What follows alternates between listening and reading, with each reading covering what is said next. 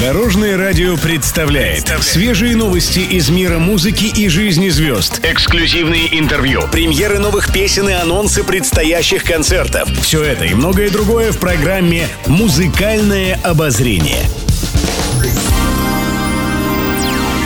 Добрый день. В студии Алена Арсентьева, и это программа «Музыкальное обозрение» на Дорожном радио. Пишет пресса. Виктория Дайнека в беседе с журналистами рассказала о мистическом влиянии песен на артиста.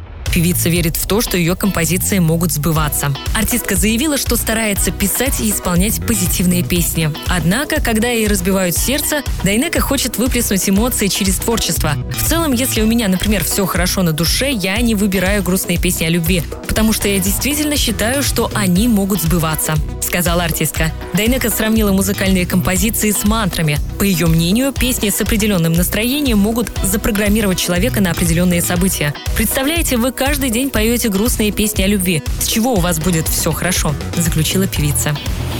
Музыкальное обозрение. Свежем интервью шаман рассказал, почему перестал скрывать лицо своей жены.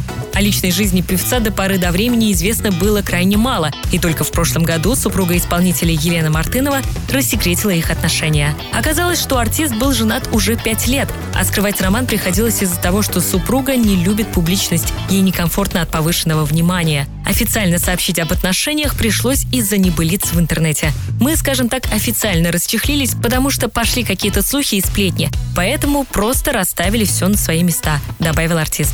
Певец очень благодарен супруге за поддержку и помощь, которую она ему оказывает. Еще больше интересных музыкальных новостей завтра в это же время на Дорожном радио. С вами была Алена Арсентьева. До новых встреч в эфире.